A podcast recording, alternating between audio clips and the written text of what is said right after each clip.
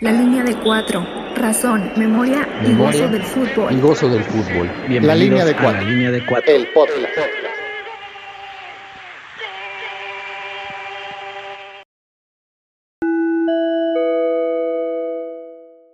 La alineación de hoy es traída a ustedes gracias a H21, el hotel boutique más lindo en el centro de Coyoacán. Gallo, mediocampista número 8, migrante, internacionalista y aficionado del América. Iván, siempre con el 10 en la espalda, aficionado a la tecnología y chiva de nacimiento. BC, número 11, defensa central. Chilango en el exilio, internacionalista y aficionado al fútbol, pero sobre todo al América. Jafet Nava, defensa lateral derecho, número 4, inmigrante y aficionado al América. César, número 16, medio de contención, futbolista frustrado que trabaja como periodista, amante del buen fútbol y seguidor de la fiera.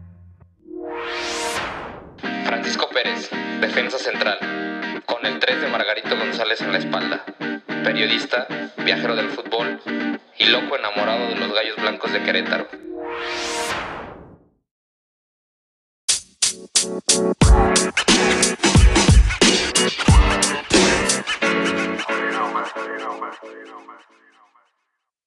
¿Qué onda, Gallo? ¿Ya estás conectado? Ya, güey, ya, güey, estoy aquí, listo.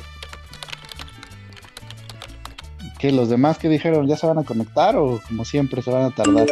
Pues ya ves, ahí entre sus actividades de gente adulta, Iván creo que fue a cortarse el cabello, el doctor, bueno, el doctor no va a estar, que, el menos sé, está en una asamblea de frena. Pues ahí los que vayan llegando. El César, que ya estará preocupado por su equipo, ahí viendo si les lleva mantitas a los jugadores para que no duerman en la calle o qué estará haciendo. Ah, pues no sé, pero creo que ahí está escribiendo algo el güey, ahorita ya no debe tardar. Oye, pero pues ya que estamos aquí los dos, ¿cómo ves la oferta, güey? La neta, la neta está chingona. O sea, es, es, es HBO, güey. Pues no sé, es que ¿dónde quedó lo punk, lo underground, el pedo este de los, de los medios independientes? A rato van a decir que nos vendimos como el chumel, güey, no mames.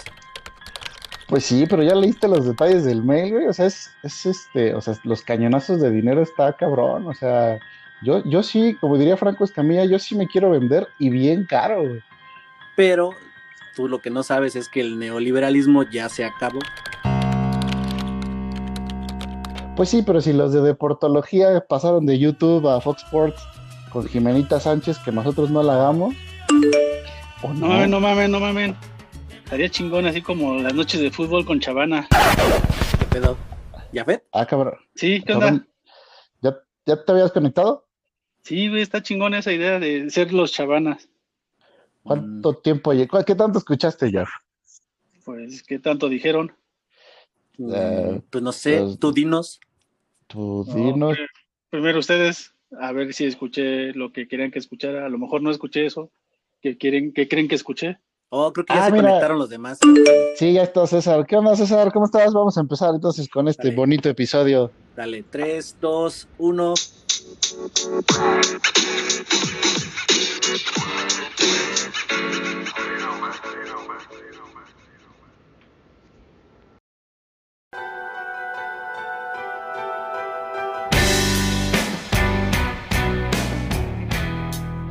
Bienvenidos, bienvenidos a un episodio más de la línea de cuatro, el episodio 13. Mientras más nos escuchan, más nos crece el, el ánimo y el gusto por hacer este proyecto, muchachos. Buenas tardes, eje de las 5 Cs.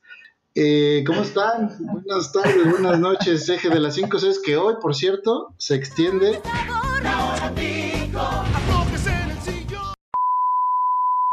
se le agrega un plu- plus Q por Querétaro. Paco, desde Querétaro, ¿cómo estás? Hola, ¿cómo están? Yo encantado de estar una vez más acá con ustedes. Vamos a darle para hablar de, de fútbol que tanto nos apasiona. Ciudad de México, Cancún, ¿cómo están? California, ¿qué cuentan? Iván, ¿sigues vivo? ¿Qué pasó? ¿Cómo va todo por allá con el huracán? Sobrevivimos a Delta, muchachos. Sobrevivimos a Delta. Si ya sobrevivimos a Vergara, pudimos sobrevivir a un huracán. Entonces, no pasa nada. Ya, ¿cómo andas, César? Bien, bien, todo bien, gracias. Bien. Sí. Habrá que decir que César no tiene buena recepción porque su estadio ahorita está eh, siendo embargado en estos momentos. Entonces probablemente se vaya a cortar mucho. Le avisamos a usted, querido podcast escucha, eh, que no se espante. César está bien, pero transmitiendo desde las calles de León, Guanajuato. Así que un abrazo y una mantita del América para César. Andamos en la calle buscando estadio. Habría que decir que César no tiene buena transmisión ni tampoco estadio. Sí, así es. En honor a esta situación tristísima y tercermundista de eh, el, el Club León, el día de hoy ese justo va a ser el tema.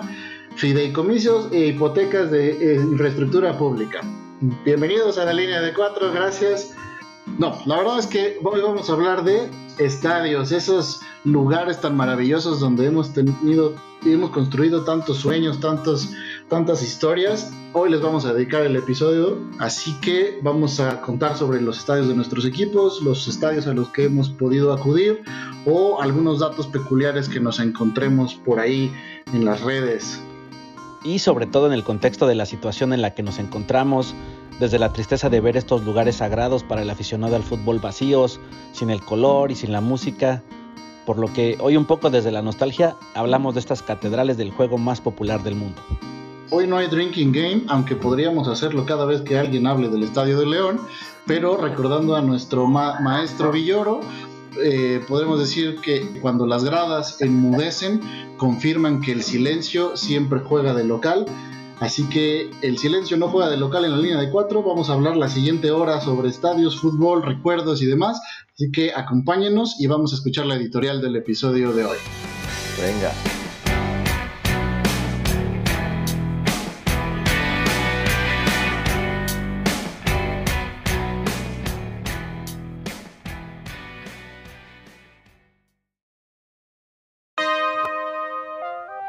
Temple. Carácter o estado de ánimo de una persona. Definición de la RAE. Temple. Traducción del español al inglés de la palabra templo.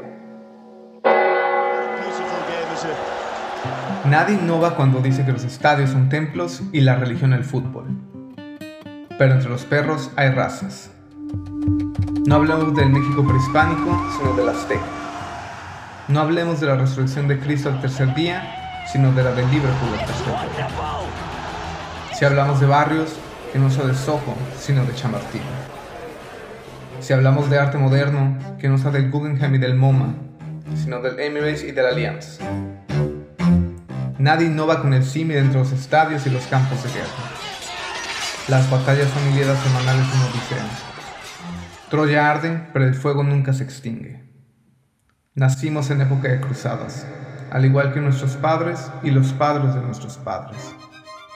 No hemos conocido la paz y rogamos no conocerla. El rito es el mismo. Los cantos resuenan en la caja torácica, te unas a ellos. Las brigadas siempre temerosas de los hinchas. Ídolos con pies de barro a granero. La sociedad evoluciona mientras el individuo se repite eternamente. Templo.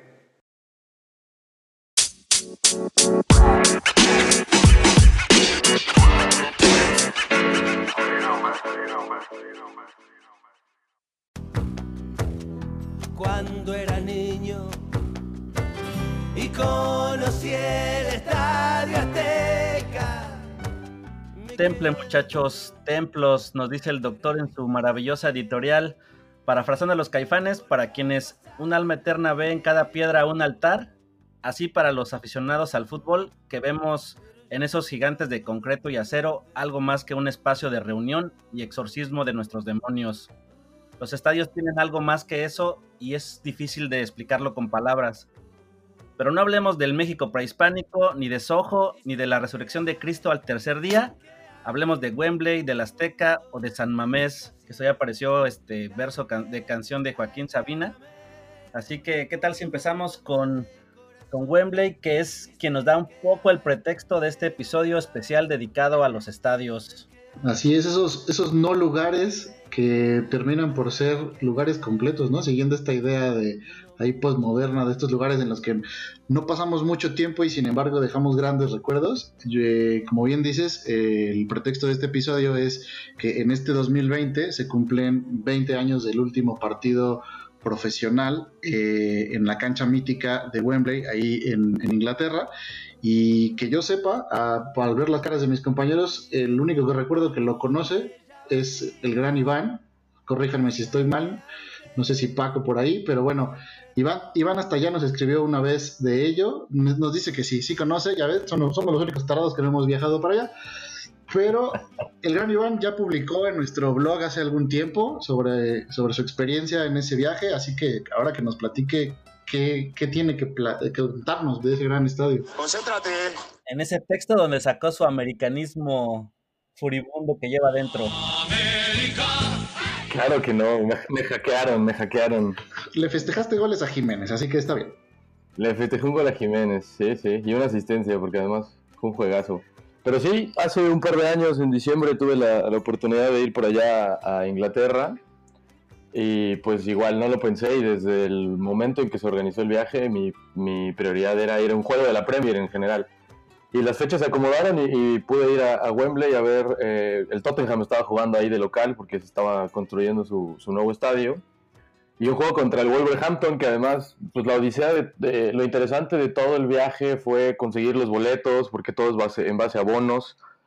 Eh, entonces van liberando boletos conforme, dependiendo, bueno, el precio del juego cambia dependiendo del rival y van liberando zonas. Se supone que la reventa está prohibida, la reventa es, ilegal en Inglaterra, como en México igual, ¿no? Pero eh, hay sitios de internet donde tú puedes intercambiar esos boletos. En realidad no sucede así. Cuando te bajas del metro y vas caminando ya hacia Wembley, eh, ves a los revendedores como ocultos entre la gente ofreciéndote boletos.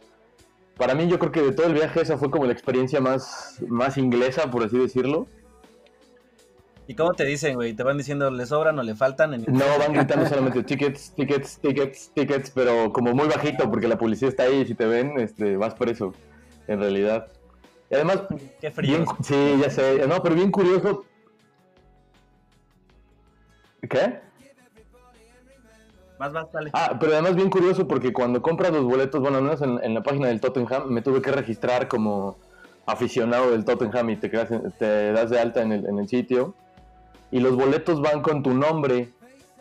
Entonces yo creí en realidad que me iban a pedir un, mi pasaporte o mi, identificación para corroborar que, que yo tenía, que yo era el dueño de ese boleto, porque así es como controlan la reventa. O sea, el, el boleto salió a mi nombre y técnicamente no podía llegar Gallo y, y presentarse en el estadio sin, si el boleto yo no se lo traspasaba a Gallo, por ejemplo, ¿no? En realidad no sucede así, nunca te piden nada, nada más te escanean el boleto y ya pasas, ¿no? Pero son esos detalles que uno no, pues no conoce. Yo iba hasta con mi pasaporte y todo bien preocupado de, mira, güey, sí soy, ¿no? Este, sí soy y este, y súper y super chido porque pues ya llega, te empiezan, empiezas a ver la venta de bufandas, este, la, la venta de cerveza, se hace una previa, eh, como el precopeo antes del juego, con, con los aficionados, los, con la barra de- del Tottenham, por ejemplo. Y súper bien, cosas curiosas, llegué y llegué casi faltando como 20 minutos para que empezara el partido porque estaba bastante lejos donde me estaba quedando el estadio. Y llegué 20 minutos antes de, de que empezara el partido, o sea, ya estaba entrando. eh, compré, compramos un par de cervezas, porque pues como en México yo dije se puede tomar en el estadio, ¿no? Y resulta que no, no puedes beber en las gradas, puedes beber solamente en los pasillos. Y los pasillos están repletos de televisores, entonces en realidad si quieres estar bebiendo cerveza y ver el juego lo tienes que ver en la tele en el pasillo, ¿no? No te puedes meter con, con bebida, bueno, más que con café o agua eh, a la grada. Entonces llegamos muy campantes nosotros con nuestra cerveza en mano y todo y nos dice la chica de ahí, eh, pero no puedes pasar con el líquido. Y acabamos de comprar la cerveza y tuvimos que fondearnos una pinta de cerveza de barril este, en tres segundos para, para poder entrar y sentarnos. Afortunadamente tienes práctica, ¿no? Algo, hay, hay- hay un poco de calle en esos, en esos menesteres de la vida, la vida me ha tratado bien y, y hay un poco de práctica. Y ya, en realidad el estadio es muy bonito, impone el estadio. Eh, digo, no conocí el viejo, eh, a lo mejor no sé si Paco habrá tenido la oportunidad de conocer el, el viejo, pero yo no. Y, pero siento que sigue guardando esa misma magia, desde donde te sientes, eh, la vista es increíble, no, no te estorba nada, estaba leyendo datos del estadio, son 90 mil personas, las 90 mil personas se ve, eh, eh, no, no, no, te estorba nada, ningún muro, ningún, nada, nada, nada, nada. Es increíble y se, y se siente esa vibra inglesa, londinense de, del fútbol, ¿no? Porque para los ingleses, como para muchos de nosotros, pues el fútbol es, lo es todo, ¿no? Además era un partido que creían ellos que iban a, se iban a golear al, al, al Wolverhampton. No contaron con la astucia de Jiménez y y nada, fue, una, la verdad fue una, muy, una experiencia muy bonita. Eh, al medio tiempo todo el mundo sale y vas a los bares a comprar una cerveza y te tienes que tomar esa cerveza igual en 15 minutos y vuelves, ¿no? Ahora ya es, el, el, estadio es moderno, tiene escaleras eléctricas, parece como si fueras a un, a un mall de compras, eh, pero en realidad es, es, muy bonito el estadio, sigue teniendo para mí yo creo esa, esa magia, sigue teniendo esa magia que, que no sé, que, es difícil de, romperse, ¿no? Y nada, eh, al final fue lo mismo, eh, terminamos el partido, eh, cosas curiosas, eh, por ejemplo, nos, cuando el segundo, cuando el tercer gol del Wolverhampton, eh, yo llevaba mi bandera de México y la, la ondeé, por ejemplo, y, y, sí, ahí sí me, me gritaron algunas cosas, este, como de vuelve a casa este mexicano de mierda. Eh, vete a festejar a otro lado, cosas de ese estilo, ¿no? Pero bueno, creo que era como el calor de la, pues de la derrota y la frustración, porque en realidad pues estábamos ahí rodeados de ingleses de cepa, este, con sus bufandas y sus camisetas de, de Harry Kane, por ejemplo, ¿no? Otra cosa muy curiosa, la, toda la experiencia eh, rumbo en el, en el metro, por ejemplo, rumbo al estadio. Algo muy bonito porque conforme te vas acercando en las estaciones hacia, hacia Wembley, casi nadie lleva coche. De, hecho, te sugieren que no lleves coche porque cierran no sé cuántos kilómetros alrededor y entonces la estacionada es un, es un rollo. Entonces la mayoría de la gente toma el metro y conforme te vas acercando en las estaciones, en, ya en la línea que conecta directo al estadio, pues empiezan a subir niños, este, mujeres, hombres, eh, eh, de todo, y ya todo el ambiente es, es eh, en torno al juego, entonces ya vas viviendo como todo ese nervio y toda esa experiencia eh, de, del partido como tal, ¿no? Es, una, es, un ambiente eh, bastante, bastante bonito ya, eh, que, yo creo que no se describe como, como, ningún sentimiento en el mundo, ¿no? Entonces, la verdad, si pueden ir, vayan, vale muchísimo la pena. Es, es caro el lugar, sí, no, no, no voy a decir que sea, que sea barato, pero pero para mí fue un sueño hecho realidad este, conocer el templo del fútbol y no estoy hablando del estadio Akron, estoy hablando de Wembley. Pero, pero no, la verdad es muy, muy bonito. pero, pero la verdad es muy, muy bonito y, creo que bien, lo, bien lo, como lo definió Pelé, ¿no? El, el, templo del fútbol, yo creo que sigue manteniendo esa, esa magia, esa esencia. Eh, tiene, tiene un aroma a fútbol que se respira desde, desde, el metro de la, desde el metro de la ciudad, ¿no? Igual que el tren ligero que te lleva a la Azteca, es idéntico. Ándale, ándale, ándale. O la parada de... ¿Ustedes qué piensan? Por ejemplo, es, ¿qué idea les parece mejor o son partidarios de que los estadios se tengan que tirar y renovar? ¿O es mejor conservarlos por su historia, lo que representan, prácticamente como pieza de museo.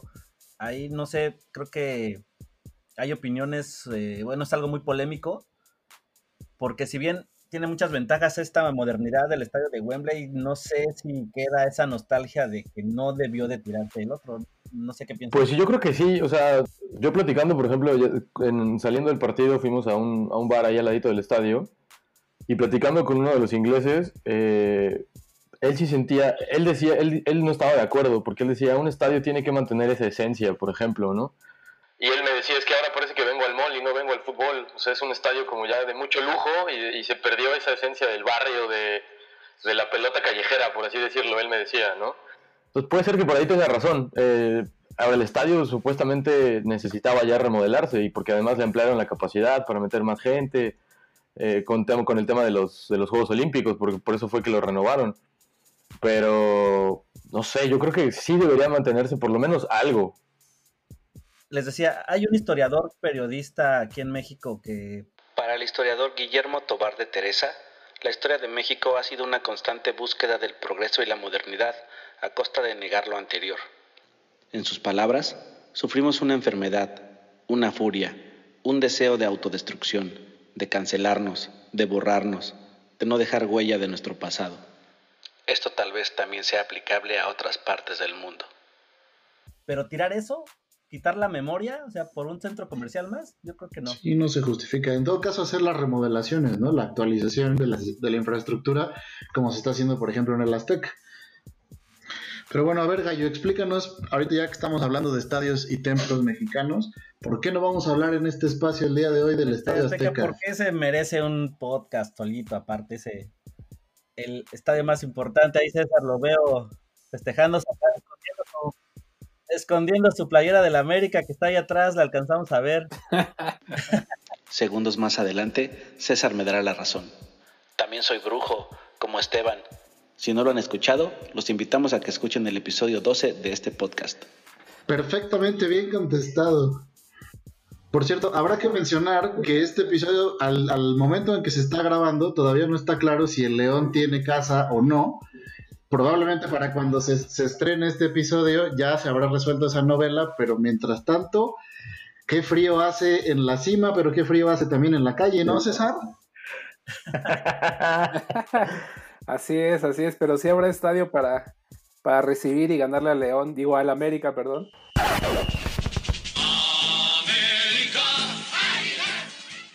Como ya es costumbre. Ya ven, les dije, también soy brujo, como Esteban. Este, pero sí, es un tema, es un tema que está justo de moda ahorita y que lleva pues muchos años, este, eh, pues peleándose la, la propiedad de, este estadio, pero bueno, antes de, hablar de lo que es el Estadio León hoy en día, eh, me gustaría platicar lo que fue eh, los inicios de los estadios allá en la ciudad de León. Una hora después. Luego viene el Unión de Curtidores. Este, perdón, al revés. Concéntrate, no se ponga nervioso. Fue primero el Unión de Curtidores en 1928 y luego se forma el San Sebastián en 1945.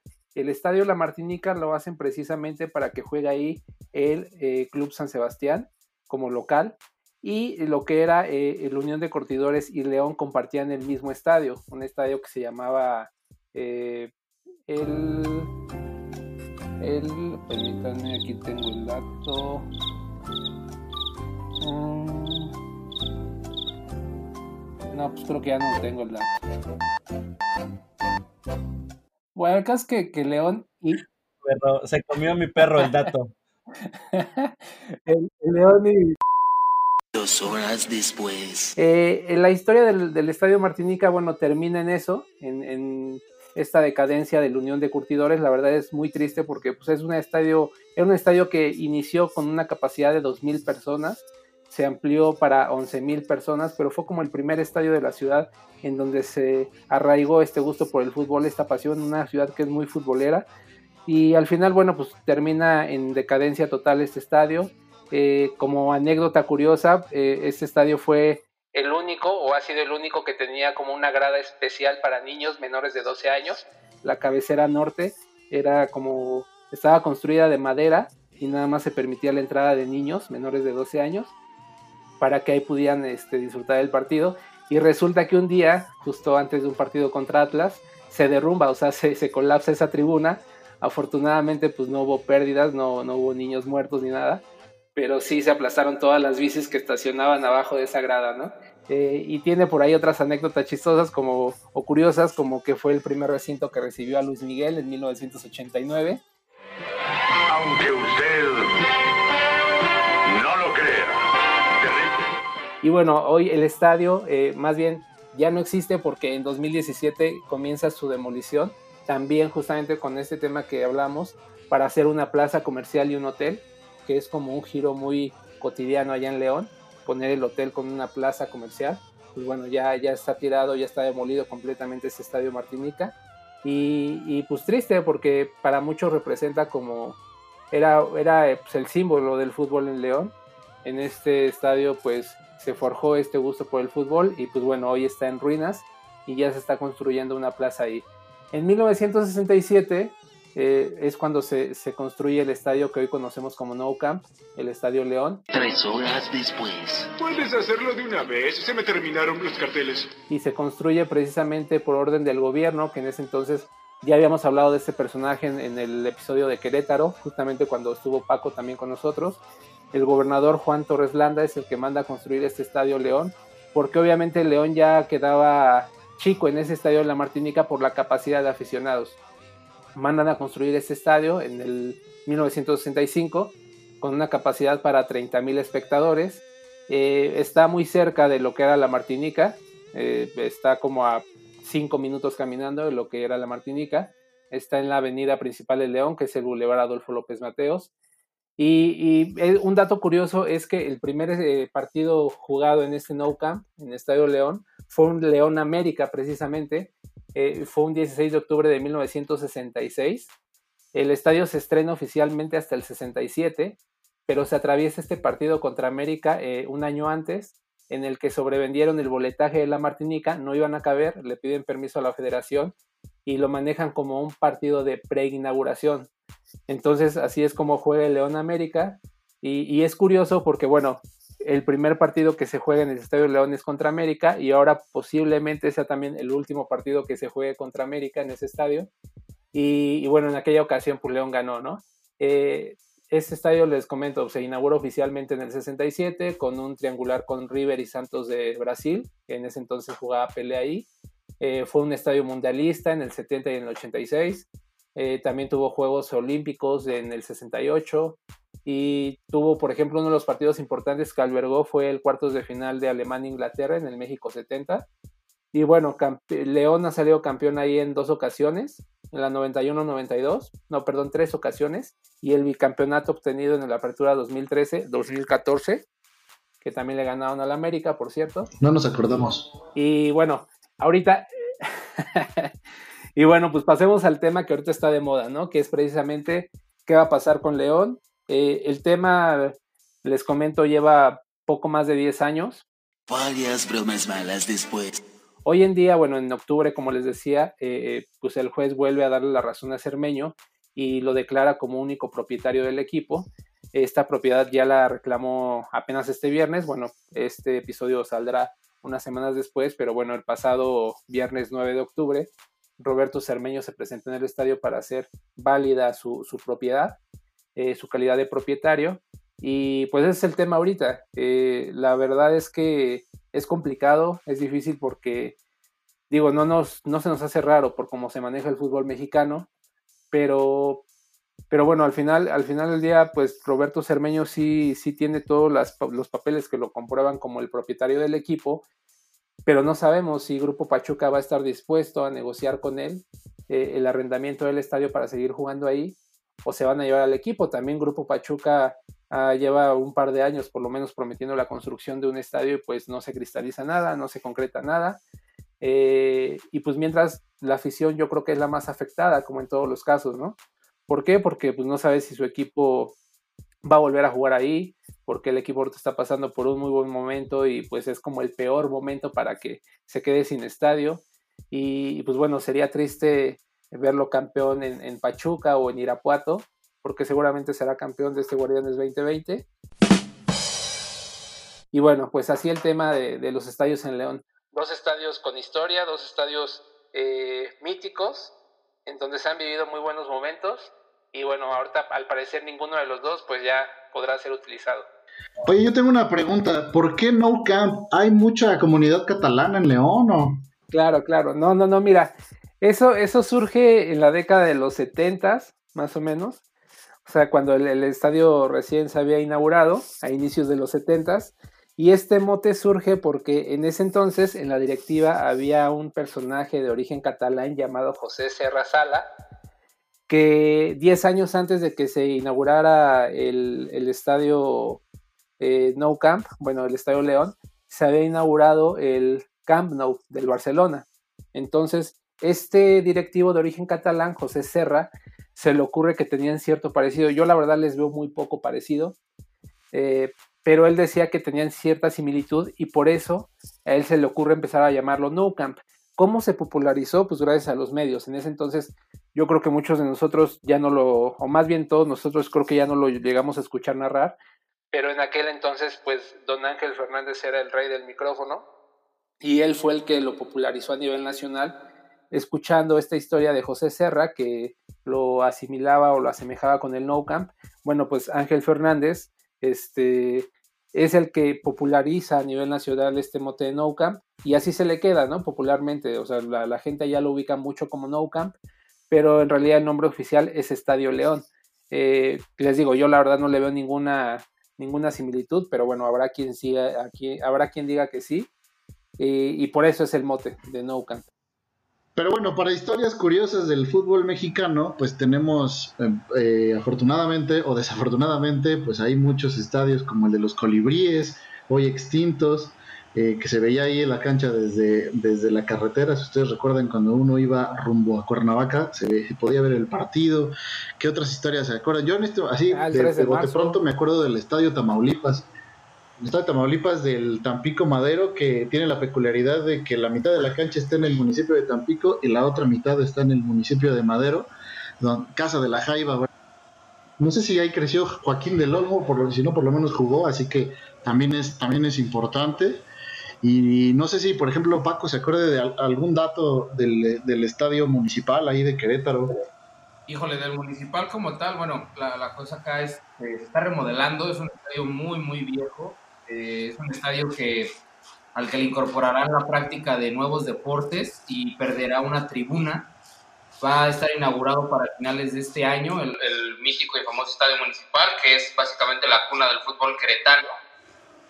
Por ahí también se, se discute eso con una cancha llanera, el campo, eh, un campo que está en, el, en, la hermana República de Hércules, como, como se menciona acá en Querétaro, que no, es más que una, una, zona de aquí del municipio de Querétaro. Pero bueno, eh, para, para efectos prácticos, pues es el estadio municipal, el hogar de los gallos blancos, es la cancha donde salieron los, los jugadores con los 11 gallos eh, bajo el brazo en aquella histórica fundación.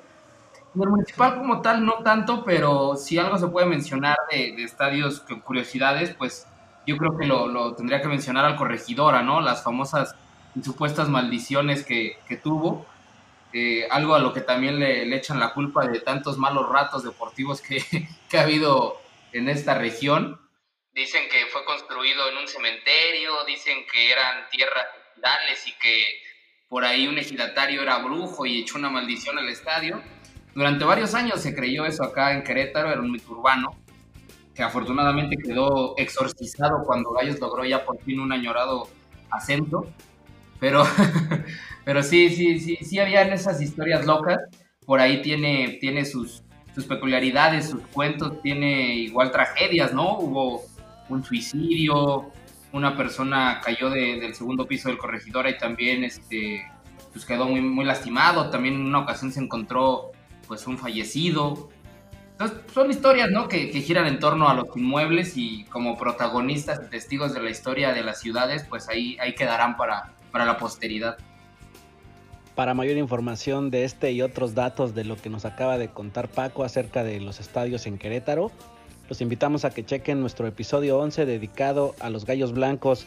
Pero antes de pasar al siguiente estadio que se encuentra en territorio mexicano, ¿qué les parece si vamos a la pausa del medio tiempo y regresamos?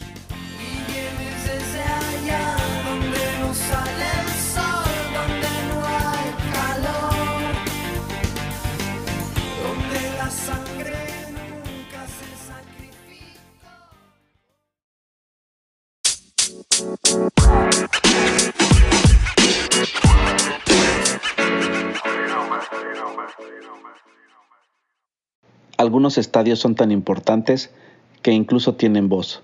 A la memoria de Melquiades Sánchez Orozco, la voz del Estadio Azteca, escuchemos esta entrevista tomada de la página de mediotiempo.com. Llegar al Estadio Azteca es como llegar a mi casa. Y cómo no sentirme así después de 48 años. A pesar del tiempo, cada vez que vengo me sigue invadiendo la emoción. Nada como sentirme abrazado por cada uno de los accesos, recorrer los túneles y pasillos y recordar en cada paso que doy. Una final más se juega sobre este césped y como desde hace ya muchos años tengo la fortuna de estar presente. No es un día normal, la gente y los jugadores lo saben y estoy seguro que mi viejo amigo también, si pudiera contarnos lo que siente, seguro que lo haría. Para mí tampoco es un día normal. No recuerdo cuántos partidos he visto en mis 86 años, pero seguro han sido miles, algunos buenos, otros no tanto, y algunos otros que nunca voy a olvidar. El de estar esta noche se ha convertido en uno de ellos. Junto con mi micrófono, he tenido la fortuna de ser parte de esta historia, de darle voz y vida a uno de los estadios más importantes a nivel mundial de transmitir sentimientos y emociones hasta las lágrimas. No son solo 90 minutos ni un simple partido de fútbol. Es vivir junto a los poco más de 90 mil aficionados con la misma intensidad. Es vibrar, es palpitar. Mi voz se ha convertido en la voz de este majestuoso inmueble. Me ha permitido ser reconocido y aplaudido. Por eso, al llegar al Estadio Azteca es como llegar a mi casa. Aquí entrego el alma al igual que los jugadores. Aquí me apasiono como cada uno de los aficionados. Este es mi hogar. El hogar de millones de mexicanos que vivimos del fútbol.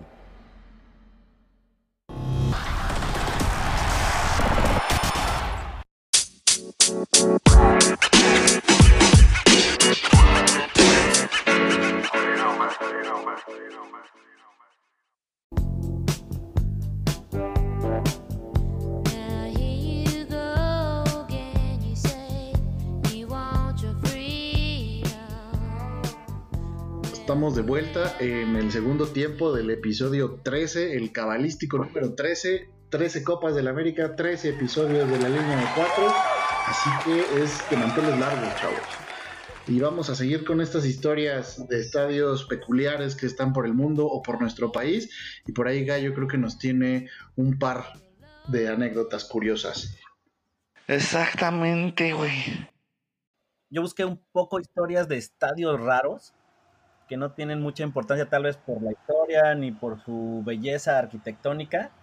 Y hablando de México, encontré uno muy peculiar, que es el Estadio de los Potros de la Universidad Autónoma del Estado de México, que tiene las bueno, que tiene una de las gradas más raras que, que yo haya visto. Y es ni más ni menos que su forma o la estructura, el, lo que le da este cuerpo, es la figura de un sombrero de charro, para empezar. O sea que ya de ahí estamos este, entrando en terrenos bastante folclóricos. Y se encuentra enclavado en un cerro, ya, dato 2. O sea que ojo ahí. Oye, perdón, de, la forma, pues el estadio de CEU tiene forma de canasta para recibir a los gatos, ¿no? O sea... Por ahí, por ahí, por ahí se van. Solo que este es menos popular, el de los cuatro de la UAM. Qué agradable sujeto. les comentaba, se encuentra enclavado en un cerro. Ojo ahí, este cerro del judío Judas Priest. Tenemos chance de nuestro estadio.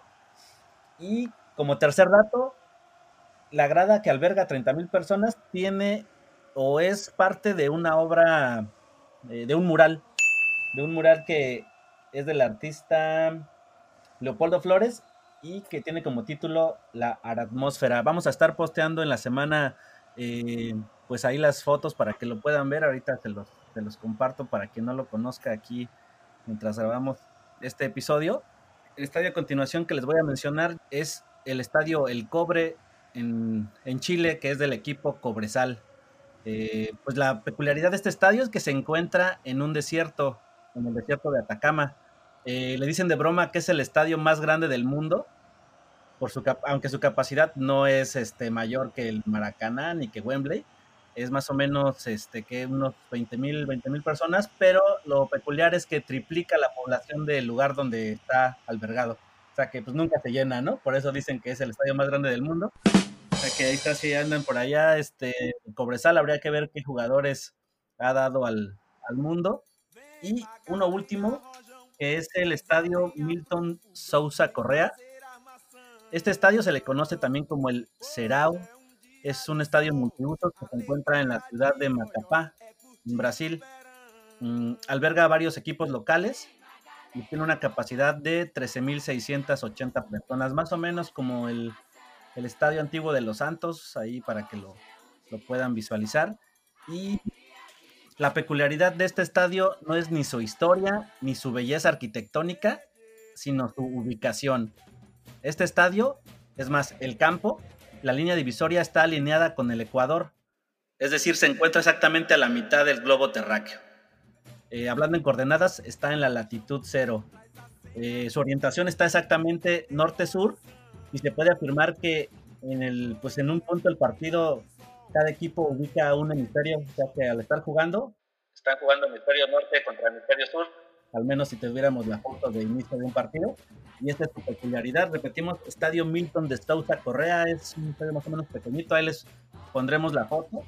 Y, y esta es su peculiaridad, ¿no? La ubicación geográfica para quien esté pues, por ahí de vacaciones pueda Voy a comentar algo como si fuera Juan de Papel, nuestro amigo colombiano que estuvo en un episodio anterior, que eso es muy buen material como para un cuento, ¿no? Sea, esta idea de una cancha que esté en dos hemisferios, la verdad es que está, se antoja muy romántico, se antoja como algo que sí leeríamos eh, todos los que estamos aquí presentes.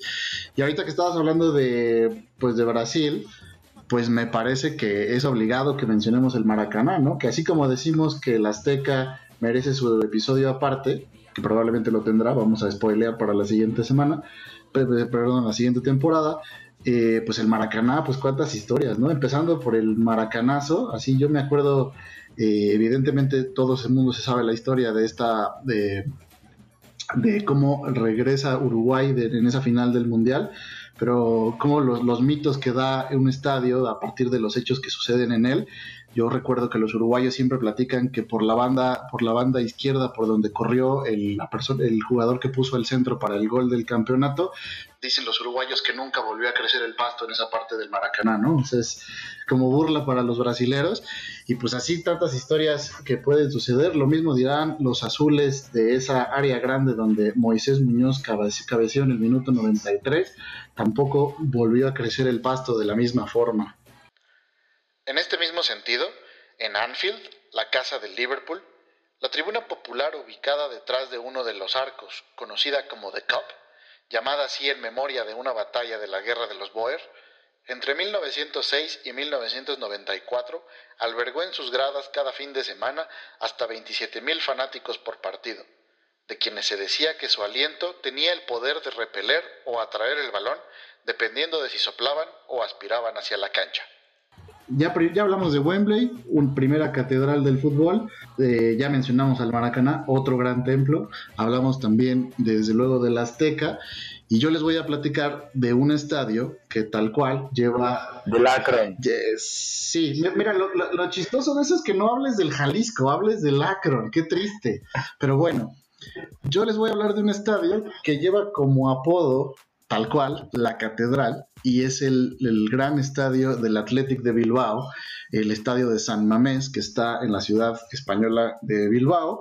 Eh, van a decir ustedes, si, si, tú dices que eres de la Real Sociedad, porque uh, ya nos hablaste de, el, de, un libro que contaba esa, la historia de ese equipo, ¿por qué vas a hablar de los archirrivales, que además se visten de rojiblanco y franjas y son igual de nacionalistas que cierto equipo de la Liga MX?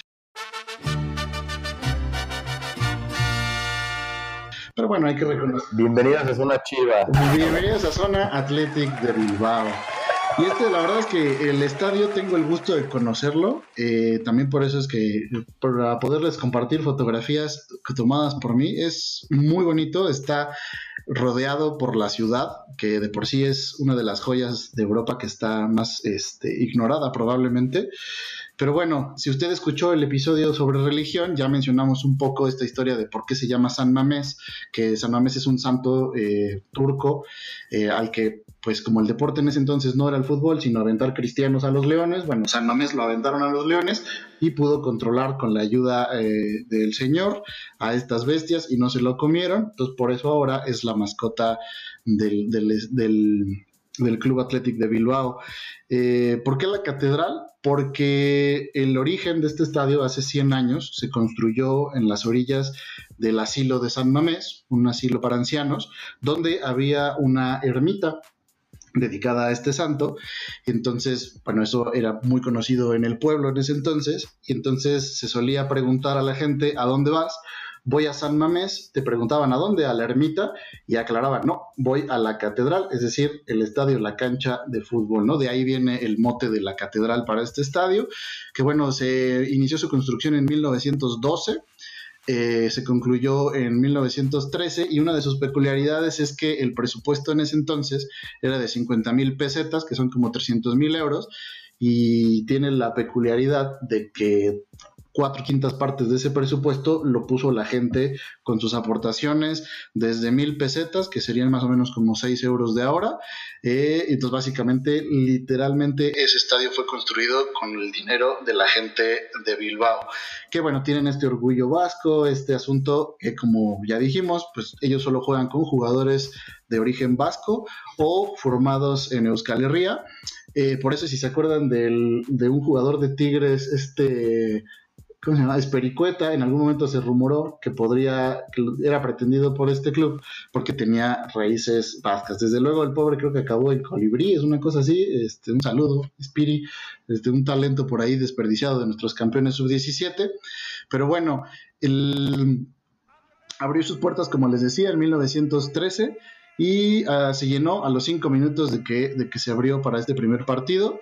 Eh, y el primer, a los cinco minutos el del ya iniciado este primer juego, el gol lo anotó Rafael Moreno Aranzadi, que si se los digo así probablemente no le suene a nada, pero para que vean la relevancia para la historia del fútbol español y fútbol mundial, este Rafael Moreno es el conocido Pichichi, el que le da el nombre al título de goleo en la Liga de España. Es en honor a este jugador del Athletic de Bilbao, que es el primer anotador del campo eh, de San Mamés. Eh, bueno, obviamente eh, ha ido creciendo, al principio era de madera, después en el 52 fue cuando se le hace como la reforma más importante, que fue agregarle un arco de metal para que pudiera aumentar su capacidad. Eh, pues no nos vamos a meter con cuestiones técnicas porque no somos arquitectos. Queríamos invitar a un arquitecto para este episodio, pero bueno, aquí estamos humildemente haciendo lo que podemos. Eh, entonces este, fue, este arco de metal fue como que una maravilla de la ingeniería de esos años y para una ciudad así, de un espíritu tan industrial como, como es Bilbao, pues era muy, muy importante, ¿no? La siguiente reforma importante la tuvo para el Mundial del 82 porque fue una de las sedes para el Mundial de España eh, y bueno, así, siguió, así continuó su historia hasta que en el 26 de mayo de 2013 se disputó el último partido oficial con una derrota, porque pues ustedes sabrán que, que así como lo, todos los equipos que caen en el nacionalismo, pues están decayendo. Eh, pues ya el Levante le ganó en su, en su cierre, de, en su temporada de despedida, le ganó al Athletic de Bilbao. Eh, y así fue la triste despedida de, de, de la catedral. Eh, bueno, además, les digo, es una historia de más de 100 años. Jugaron 3.695 partidos en ese estadio. Y eh, tiene una parte muy romántica que me gusta. Ahorita que hablábamos de que cuando construyen el nuevo Wembley, tiran el anterior y ahí construyen el nuevo, con este rollo de como renovarse al nuevo, nuevo milenio y demás. En San Mamés hicieron algo parecido, empezaron a construir el estadio nuevo al lado del, del, anterior, del tradicional, y actualmente el muro donde estaba el arco, que es digamos un muro compartido entre el, entre el estadio viejo y el nuevo, ¿no? Entonces directamente el aficionado tiene como contacto con la historia de su estadio, eh, que ahora, como bien decían, pues es un mall, está ultramoderno, de hecho es considerado por la UEFA uno de los mejores estadios, ha ganado premios de arquitectura y demás, y el mítico arco, este que que les contaba, eh, pues es considerado como patrimonio de la ciudad y ahora se ubica en la ciudad deportiva de Lezama, que es como pues ahí el, eh, donde entrenan y donde juegan los equipos filiales y femeninos y ahí está como una suerte de, eh, de monumento para este, este equipo. Así que esa es la historia de la catedral, muchachos. ¿Cómo ven? Y aparte el estadio es muy bonito el nuevo, ¿no? Les quedó bastante, bastante bien y tiene, creo que conserva esa magia, ¿no? Eh, como una especie de, embrujo ahí, eh, parafraseando tu podcast de, la, semana pasada. Creo que queda bastante, bastante bien ese estadio, es de los más bonitos de la liga, me parece. Sí, la verdad, tristemente, este, no, deportivamente el equipo ya no responde como lo hizo anteriormente, pero bueno, la verdad los clásicos vascos son una delicia ahí en, en, en esa, en esa ciudad, así que si puede, visítelo, ya está hecho el anuncio. Ander Izaguirre, discúlpame, eres amigo del podcast, pero hoy tocó echarle porras al equipo contrario. Aquí les pregunto, ¿qué hubieran hecho ustedes?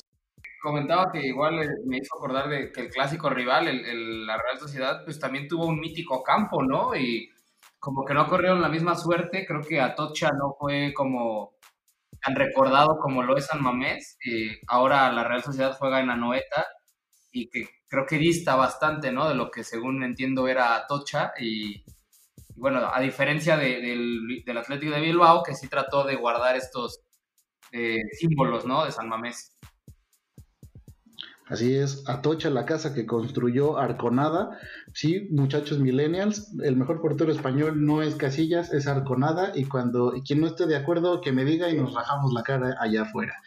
En fin. Qué agradable sujeto. Ahora, vamos a ver, nosotros, eh, parte del equipo de la línea de cuatro, estamos en los Estados Unidos, que es un- una tierra pagana a esto del fútbol, pero también hay que reconocerles que tienen grandes instalaciones deportivas que también eh, se prestan para el fútbol, eh, que tanto amamos nosotros, ¿no? Así que, Jaf, tú traes una historia ahí de, de un estadio aquí en los Estados Unidos.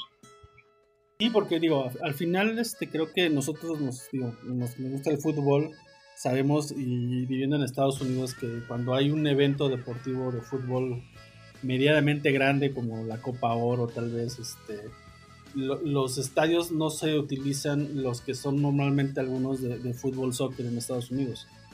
En el caso aquí el, el- de Denver, que está el estadio de los Colorado Rapids, y cuando hay un evento del Copa Oro, este, lo que hay es, este, eh, utilizan el de los Broncos, y el caso de AT&T Stadium en, en la ciudad de Arlington, la- el suburbio de, de Dallas, en Texas, está el, el estadio que pues tiene una historia reciente, se inauguró el 27 de mayo de 2009, eh, se inaugura originalmente como el Cowboys Stadium, el cual este, sustituye al que tenían anteriormente, que estaba en la ciudad de Irving, Texas, el Texas Stadium, que albergó a los Vaqueros de Dallas desde 1971 al 2008.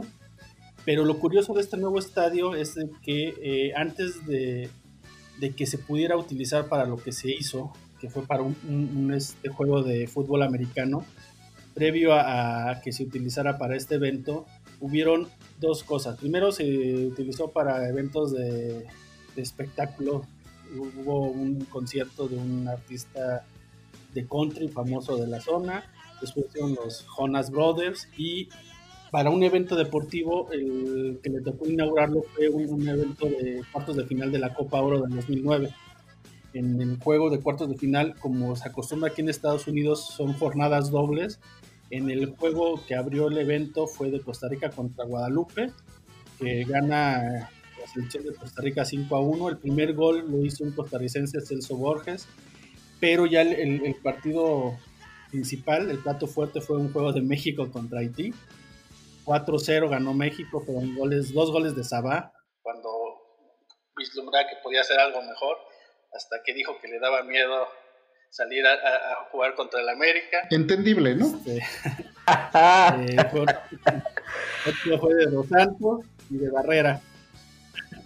Y el, fue el primer evento en registrar un primer lleno en el estadio, un récord de asistencia para un partido de fútbol en el estado de Texas. Posterior, otro dato curioso es que a los ocho días de haber jugado la selección ahí para, para jugar el fútbol cuartos de final de la Copa Oro, jugó el Chelsea contra el América en el famoso World Football Challenge del 2009. Y pues bueno, el estadio es muy grande, yo tengo la oportunidad de conocerlo. Lo conocí cuando apenas lo estaban inaugurando, abri- abriendo al público. Es un estadio muy grande, cerrado, tiene aire acondicionado. Y, y lo, creo que el principal atractivo de ese estadio es la, la pantalla LCD que tiene en el centro, que llega desde la bar- yarda 20 de un lado hasta la otra yarda. Y que cuando tuve la oportunidad de ver un partido ahí de fue un fútbol, fútbol americano, o sea, te atrae más la pantalla que el juego abajo. Entonces, este, la pantalla es de alta definición. y es un estadio que o sea, arquitectónicamente creo que es muy bonito. Oye, Jafet, yo tengo una duda. Este, ustedes que están allá, No sé si han tenido oportunidad. Eh, ustedes que están allá en Estados Unidos como mexicanos, eh, realmente cada vez Sí. que, que va la selección a jugar allá sus partidos de los llamados Mole Tours, eh, sí, sí es, sí les atrae el juego como tal o, o por qué, por qué van a un partido de la selección cuando enfrentan, no sé, por ejemplo, a una selección así como Haití. ¿En realidad yo- es por la afición al fútbol o Pues, sí, Martinica. Pues yo creo que es más nostalgia. Ajá. Creo que es más nostalgia este, el hecho de, de ir este, al estadio, ver fútbol. Digo, porque al final eh, en la televisión ves todos los partidos de todo el mundo que quisieras ver. Y ir al estadio es ver todo, pues, nada más a, a tu selección jugar. Digo, sí, los partidos sí son sinceramente medios pinchones muchos, pero pues es como más nostalgia de, de no estar este, en México e ir y estar divirtiéndote un rato con puro mexicano viendo el juego. Dentro de todo esto hay un sueño que todos los que nos gusta el fútbol, el fútbol internacional, tenemos, que sería viajar por el mundo y visitar estos estadios. Y resulta que hay gente, como en todo, eh, que se dedica a eso, ¿no? Que tiene este hobby y tiene la posibilidad de hacerlo.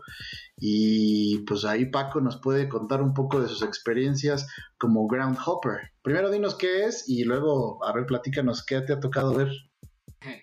Muchas gracias. Y la verdad, digo, me encantaría hacer todo un groundhopper. A veces, desafortunadamente, la, la economía y, y los temas laborales lo, lo impiden. Pero bueno, creo que es un esfuerzo que todos de alguna manera hemos nuestra vida. Eh, los groundhoppers o los eh, coleccionistas de estadios, como, como también utilizan el término en algunos lugares de España, pues es una, una especie de hobby, no sé cómo llamarle, hobby alterno al fútbol, obviamente derivado del fútbol, que pues es gente que por su pasión eh, futbolera la, la lleva a conocer estadios por el mundo, ¿no? La práctica tiene su origen en los años 60 como tal. eh, como lo, lo- lo comento, siempre que hablo de esto, eh, hago el énfasis en que pues es algo que tal vez hagamos, pero no sabíamos que se llamaba así, ¿no?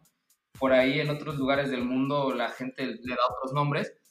Eh, el origen como tal, les digo, es en los años 60 en, en el Reino Unido, en, en, este, en Inglaterra. Y bueno, pues se trata de, de viajar, viajar por, por alguna región o algo viendo, viendo fútbol. No necesariamente tiene que ser tu equipo. De hecho, la, la idea central es que veas otros equipos, otras aficiones, que pruebes otra comida, se va extendiendo y que conozcas otras culturas, ¿no? Yo creo que yo, eh, en la medida de lo posible, he tratado de, de hacer esto. Pues me he encontrado con muy buenas sorpresas, ¿no? Con, con una experiencia que realmente me ha cambiado a mí, me, me ha querido hacer un, un groundhopper, eh, ahorrar para poder viajar eh, alguna vez al año a otros estadios, a otros países. Y tuve la, tuve la fortuna de, de viajar al Mundial de Brasil, de viajar al Mundial pasado y de hacer algunos viajes en Europa para conocer algunos campos, algunos estadios. Tuve la, la oportunidad de conocer el Vicente Calderón eh, hace cinco años, poco antes de, de que el Atlético se mudara al Wanda Metropolitano. Y hace rato que mencionaban esta solera de los estadios o este, este debate entre el estadio viejo y el estadio moderno, pues me acordé, ¿no? De mi experiencia a las afueras del Vicente Calderón y sí es algo muy, muy, muy, muy, muy diferente, creo yo, a lo que se vive en los estadios modernos, ¿no? Del Vicente Calderón tiene una calle, el famoso Paseo de los Melancólicos, que ha servido de inspiración para algunas canciones de Sabina y, de los sufridos aficionados atléticos del, de- de- del equipo, el segundo, el que podría ser considerado el segundo equipo de Madrid. Y pues el ambiente que se vive, la- las previas son algo único, ¿no? Creo que todos los aficionados del mundo sabemos que el partido no dura 90 minutos, dura mucho más, empieza mucho más temprano y, y termina muy tarde, ¿no? En los bares, como comentaban hace un rato. Entonces, pues sí, vi, vi esta experiencia, vi el famoso bar El Doblete, que, que hace referencia a aquella temporada histórica del Atlético de Madrid. No es un equipo con el que yo simpatice mucho, la verdad, no, es mi equipo, ni mucho menos. Este, pero bueno, me encontré una afición muy metida, una afición con mucha cultura de cancha, ¿no? Como se le llama. Y creo yo que ahí radica la magia de, esto, de viajar por el mundo conociendo estadios y aficiones. Pues es que uno suma kilómetros y cultura de cancha. Y, y- y para quienes valoramos esto, pues es mucho, ¿no? Es, es algo muy, muy padre. Eh, igual, bueno, en, Rusia, en el Mundial de... de- el, último Mundial, en 2018, pues tuve la fortuna de estar en Luzhniki eh, durante la victoria de, México contra Alemania. Yo creo que en lo personal esa ha sido mi experiencia más gratificante en esto de viajar, en esto de ser un viajero del fútbol, como, como lo llamo yo con, con algunos de mis amigos. Porque bueno, pues sobra decirlo, ¿no? Lo que pasó, lo- la experiencia que vivimos al, al derrotar a Alemania en una Copa del Mundo. Había 40.000 mexicanos en Luzhniki, que es un estadio emblemático de, de Rusia, un estadio emblemático de la Unión Soviética. Digo, igual, este, contextualizando un poco, bueno, pues sabemos que durante eh, la etapa comunista de, de la URSS, pues es, es este, una de las ideas, ¿no? Es exaltar todos los monumentos, exaltar ese nacionalismo ferviente y construían grandes estatuas, grandes monumentos, grandes estadios y Luzhniki pues fue ese símbolo, ¿no? En, el tema deportivo. El estadio ha sido remodelado eh, durante los años 80, bueno, fue, fue la sede de los Olímpicos de, de, Moscú en los 80. Eh, actualmente ya no tiene el pebetero que, que antes tenía, fue remodelado y, y ahora queda un estadio, bueno, pues muy bonito, con una capacidad grandísima, es un estadio muy amplio y que retumbó con la afición mexicana hace dos años. Eh, la verdad, una gran experiencia, ¿no? Una gran experiencia en esto de viajar a ver estadios. La- espero que la vida me permita seguir haciéndolo y compartiendo con gente, que, que lo principal, lo que yo más destaco es la convivencia que uno tiene con otras aficiones, ¿no? El, el darte cuenta de que hay otros locos igual que tú por el mundo, pues es muy gratificante. ¿Qué tal haber escuchado la canción del Chucky Lozano?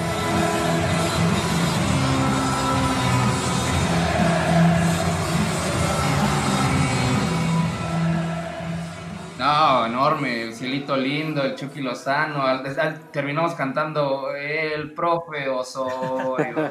Imagínate cómo, estábamos nada más. Oye, ¿qué tal? Estaría muy, muy chingón hacer ese reto aquí en la Liga MX. Imagínate, Estadio Xochitepec de Morelos, check. Estadio Alberto Chivo Flores, check. Hay que ver cuántos estadios. Son, son alrededor, son alrededor de, estoy haciendo la cuenta porque en Inglaterra te digo que está este reto de los noventa y tantos, son 92 estadios, ¿no? Los que marca como el, el reto del Groundhopper y que son los profesionales de alguna manera de allá de la isla. Y yo quise hacer la cuenta de acá de los de, de México, son más de 60 según yo.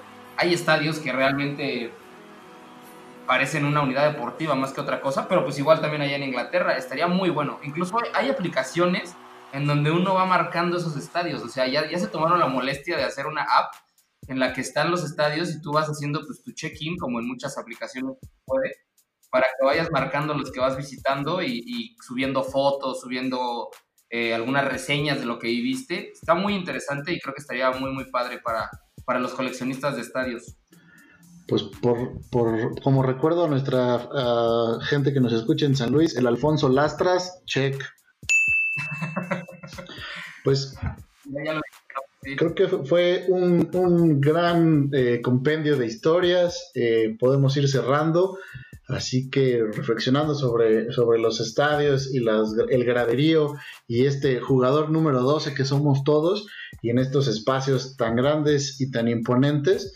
Así que los dejamos con esta bella frase en voz de Jafet. ¿Ha entrado usted alguna vez a un estadio vacío? Haga la prueba. Párese en medio de la cancha y escuche. No hay nada menos vacío que un estadio vacío. El fútbol a sol y sombra, Eduardo Galeano, 1995. Ha pasado el tiempo, ya no te veo y todo es calmo por aquí. Y así termina un episodio más de La Línea de Cuatro. Muchísimas gracias por escucharnos. No olviden buscarnos en redes sociales, en Facebook e Instagram como La Línea de Cuatro y en Twitter como La Línea de Cuatro con número. También encuentra nuestro blog en WordPress y suscríbete a nuestro canal en YouTube. Lindo día y hasta la próxima.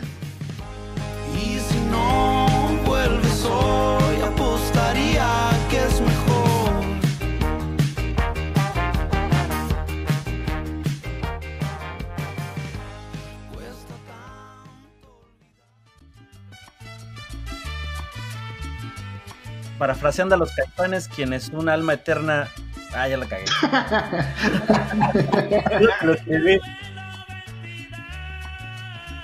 Sigo sin escuchar a Ricardo. ¿Ustedes me escuchan a mí?